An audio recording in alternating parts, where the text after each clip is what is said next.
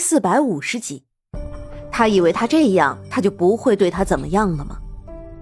去了兰妃的宫中，兰妃自然会帮他好好磨一磨这小美人的性子。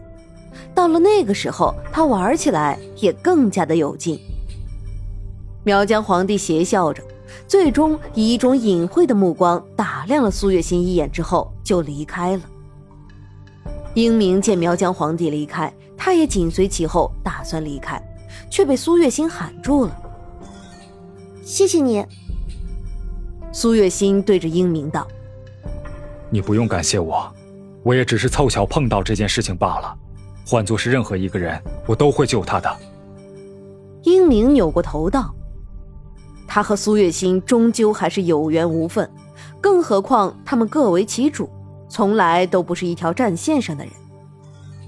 你是怎么知道我在这里的？”苏月心一直都在怀疑这件事情。听说皇上新封了一位苏姓美人，我猜是你，没想到还真是。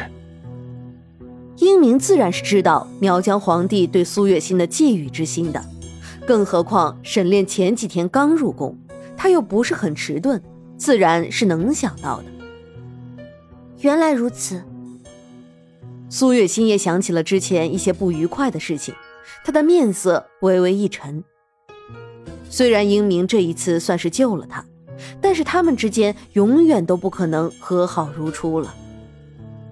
你在这宫里行事万万要小心，宫中不比其他地方，这里的规矩比其他地方要多得多。英明虽然嘴上说着不会再对苏月心有任何的关心之举，但是他的心里还是有些不舍的。于是他说道：“我知道的。”苏月心应了一声。你好自为之吧。英明原本还是想要说些什么，但是到了嘴边却只剩了这一句话。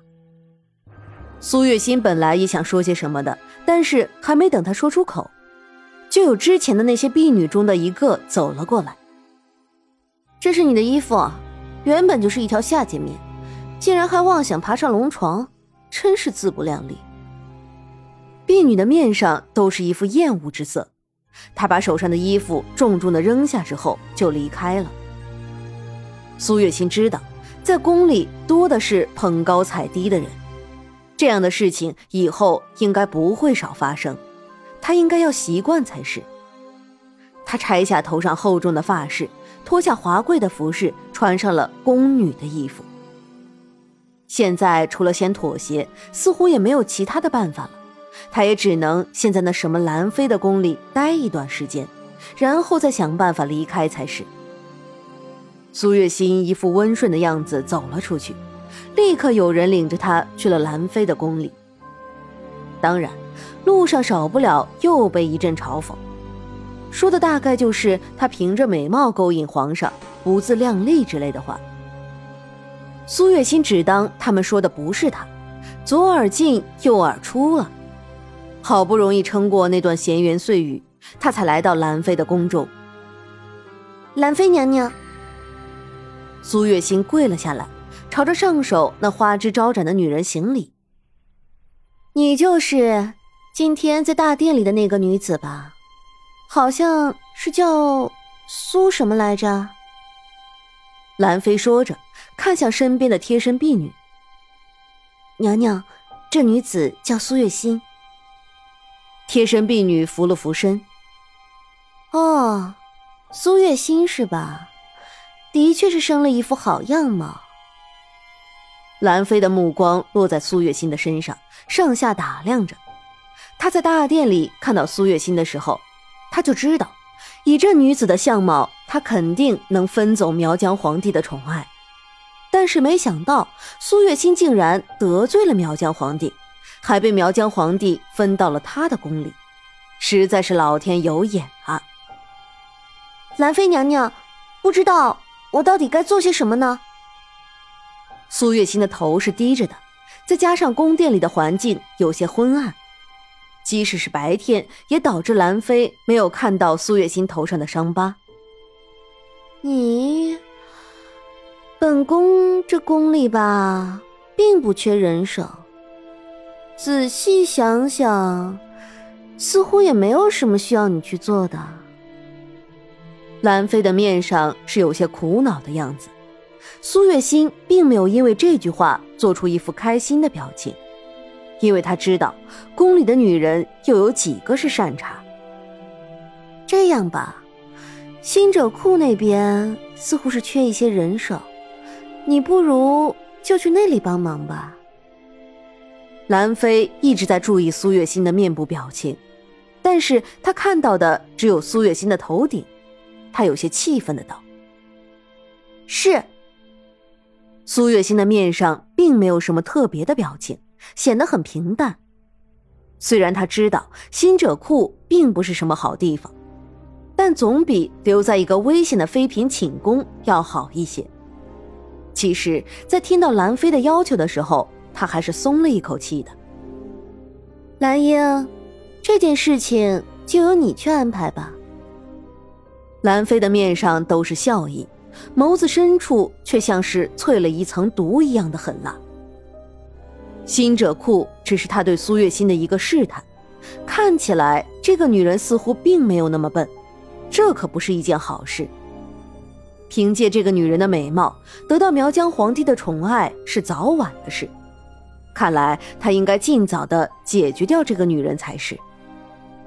苏月心才不管兰妃在想什么。只要她能离开这所宫殿，让她做什么都是可以的。就这样，苏月心就在新者库里一待就是三四天。这三四天里，她受尽了折磨。若不是她用药物让自己的脸没有办法好转，恐怕她的脸估计会被人设计的毁容。毕竟，在这宫里从来都不缺美貌的人。但有谁能够容忍别人比自己美貌呢？苏月心，就在苏月心已经洗了一天的衣服，打算休息休息的时候，就被人给喊住了。苏月心的心里咯噔一声，他就知道自己今天应该又是没有办法睡觉了。主管，苏月心只能认栽，乖乖的走到一个老嬷嬷的面前。我交代你洗的衣服洗完了吗？老嬷嬷双手叉腰，一看就知道不是一个好相与的人。洗完了，去刷泔水桶。今天要是刷不完，你就不许睡觉。老嬷嬷用的是一副不容置喙的语气，但是苏月心都快气死了。泔水桶说白了就是垃圾桶。哪有人家的垃圾桶是需要刷的？想要刁难他，也麻烦选一个好一点的理由吧。偏偏苏月心还不能说什么，他只能笑脸相迎。是，这些人天天都变着法的折磨他，不就是因为兰妃吗？想看他愤怒的样子，门儿都没有。苏月心认命的去刷桶，一晚上都没有睡。直到苏月心在宫里待了五天，他才有了机会从新者库出去。因为沈炼。话说那天在得知苏月心又一次失踪的时候，沈炼的心里是紧张的。在他出去找苏月心的时候，遇到了下朝回家的英明。英明告诉了他苏月心的下落。他原本已经按耐不住的想要去找苏月心，却是被英明给拦住了。如果不是因为英明拦住他，也许他还可以早一点入宫的。苏月心在得知来找他的人是沈炼的时候，心里莫名的觉得很委屈。在他见到沈炼的时候，也忍不住哭了出来。怎么哭了？沈炼替苏月心擦眼泪的时候，才发现他的额头上有一道疤，虽然并不算太难看，但就是有。这是怎么弄的？是不是有人欺负你了？沈炼眯了眯眼，眼中都是心疼之色。嗯，我在这里过得可委屈了，他们每个人都欺负我，我不仅睡不好，还吃不好。苏月心朝着沈炼哭诉，他的那双手上都已经变得粗糙不堪，都是因为他每天都要洗衣服的缘故，他的手指都快要变形了。